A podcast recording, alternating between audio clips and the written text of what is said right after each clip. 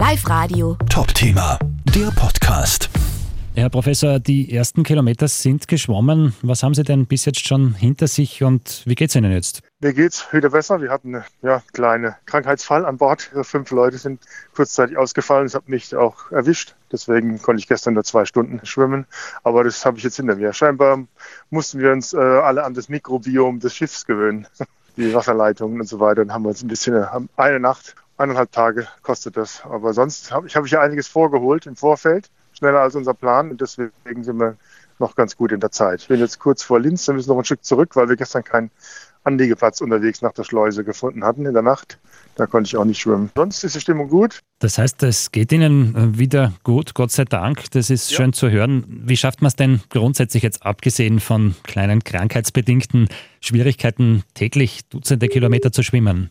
So wie man es schafft, äh, täglich acht Stunden zur Arbeit zu gehen, auch wenn es eine körperliche Arbeit ist. Das funktioniert. Der Fluss hat ja eine gewisse Strömung und ich habe gelernt, seit meinem achten Lebensjahr gut zu schwimmen, eine ökonomische Schwimmart zu schwimmen. Die Kälte macht mir ein bisschen zu schaffen noch, die ganze Zeit im Vorfeld, aber die Motivation ist, je weiter ich komme, umso wärmer wird das Wasser auch. Und das hat sich auch so gezeigt. Also in Günzburg war es noch recht frisch, so knapp über 10 Grad und jetzt sind wir schon knapp an die 14 Grad und das wird dann immer angenehmer. Hoffe ich zumindest. Das hoffen wir natürlich für Sie auch. Trotzdem, man muss sich ordentlich vorbereiten für so eine Etappe. Äh, wie haben Sie sich da genau vorbereitet? Ich betreibe, wie gesagt, seit meinem achten Lebensjahr Leistungssport mit einer kurzen Auszeit, als die Kinder geboren wurden und später, als meine Söhne dann auch groß wurden und in den Leistungssport eingetreten sind zum Schwimmen, habe ich das wieder begonnen und versuche mich eigentlich täglich fit zu halten durch Herz-Kreislauf-Aktivitäten. In der Pandemie habe ich mich ans Rudergerät gesetzt, da war Schwimmen in den Bädern gar nicht möglich, zumindest im Winter. Und ähm, dann auch mal ein Lauf oder Radfahren. Herzkreistätigkeit ist wichtig, fit zu bleiben. Ich habe mir irgendwo gelesen, wenn man sich fit hält, dann kann man 20 Jahre lang 40 sein, so vom Kraftausdauerbereich. Und das äh, spüre ich auch. Also es ist möglich. Im Alter wird man ja zwar weniger schnellkräftig, aber ausdauernd die Ausdauer bleibt.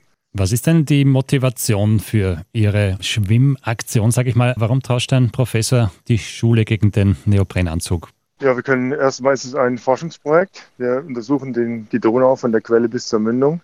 Ich bin also nicht hier allein an Bord. Es sind zwei Studierende von mir dabei, die ihre Thesisarbeiten absolvieren, über die Wasserqualität, die Mikroplastik filtrieren. Wir haben einen Kapitän, den Edgar, an Bord, der ist auch extrem wichtig, und ähm, einen Dokumentarfilmer weiterhin und Workshops, wo man den Menschen an den Ufern weil so ein Projekt Aufmerksamkeit schafft. Deswegen sprechen wir auch miteinander. Dann kommen Menschen an die Sammelstellen und dann betreiben wir unsere Workshops, wir betreiben Bildungsarbeit. Ich erzähle ihnen, was das Thema ist mit Plastikvermüllung der Gewässer, warum das für die Menschheit ein Problem ist und äh, schaffe so hoffentlich mehr Aufmerksamkeit als in einer Vorlesung, wo ich immer nur 20 oder 30 Leute drin sitzen habe. Und der Rhein und der Tennessee River, die ich beide schon hinter mir habe, haben gezeigt, dass das eine prima Kombination ist, um Menschen zu erreichen. Was wollen Sie konkret erreichen für die Flüsse, für die Umwelt? Dass wir auf unsere Gewässer sorgsamer achten, dass wir keinen Müll in der Umwelt, sage ich, entsorgen ist der falsche Begriff in diesem Zusammenhang, weil die Sorgen beginnen dann erst, und in den äh, vergangenen Jahren habe ich bei Cleanup-Aktionen teilgenommen am Rhein und an den Nebenflüssen. Auch hier an der Donau sehe ich, dass wenn ich aus dem Wasser steige, wenn ich reinsteige, dass die Ufer vermüllt sind, mit, hauptsächlich mit Verpackungsmaterialien. Und ich höre selbst die Mühle des Mahlwerks im Wasser, wie aus Makroplastik Mikroplastik wird. Und an diesem Mikroplastik, das sind 4,2 Tonnen, die pro Tag ins Schwarze Meer fließen. Dort hängt sich allerhand Schadstoffe hängen sich auch noch an Hormone, Pestizide, Röntgenkontrastmittel, Antibiotika, Korrosionsschutzmittel, alles, was man sonst noch am Wasser hat. Zwar wenig konzentriert, aber an diesen Mikroplastikteichen agglomerieren sich diese Substanzen. Sie werden aufgenommen von Wasserlebewesen und wir ernähren uns am Ende von Wasserlebewesen, von Fischen, von Meeresfrüchten, die über diese Kombination Mikroplastik plus Schadstoffe im Wasser quasi kontaminiert werden. Wenn das, diese Kausalkette klar wird den Menschen, dann äh, sind sie vielleicht etwas achtsamer mit ihrem Müll. Herr Professor Fatt, Sie sind jetzt kurz vor Linz, haben Sie mir erzählt, äh, wie geht es jetzt weiter? Welche Etappen haben Sie noch vor sich und wann werden Sie im Ziel ankommen, hoffentlich? Wir haben einige Etappen. Auf Wien freue ich mich. Da haben wir die österreichische Umweltministerin äh, mit an Bord bei einer Pressekonferenz. Meine Eltern stoßen dann dazu, meine Frau, mein Sohn stimmt eine Etappe mit, von Wien bis Bratislava. Da freue ich mich auch. Das sind 60 Kilometer. Das wird eine lange Etappe werden. Ich hoffe auf viel Strömung.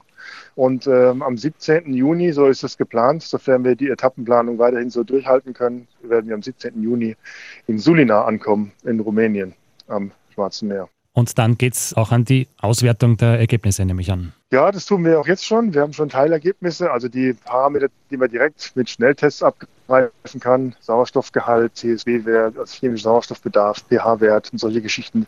Das kann man, äh, machen wir schon an Bord. Alle anderen Wasserproben, die wir mitnehmen, die liefern wir dann an der Uni Wien ab, beispielsweise. Der Dr. Thorsten Hüffer ist hier auch mit an Bord. Der schwimmt heute auch eine Etappe mit mir.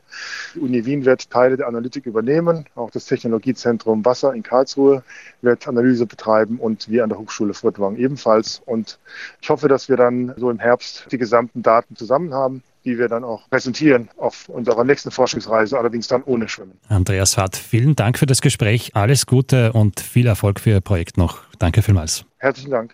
Live Radio. Top Thema, der Podcast.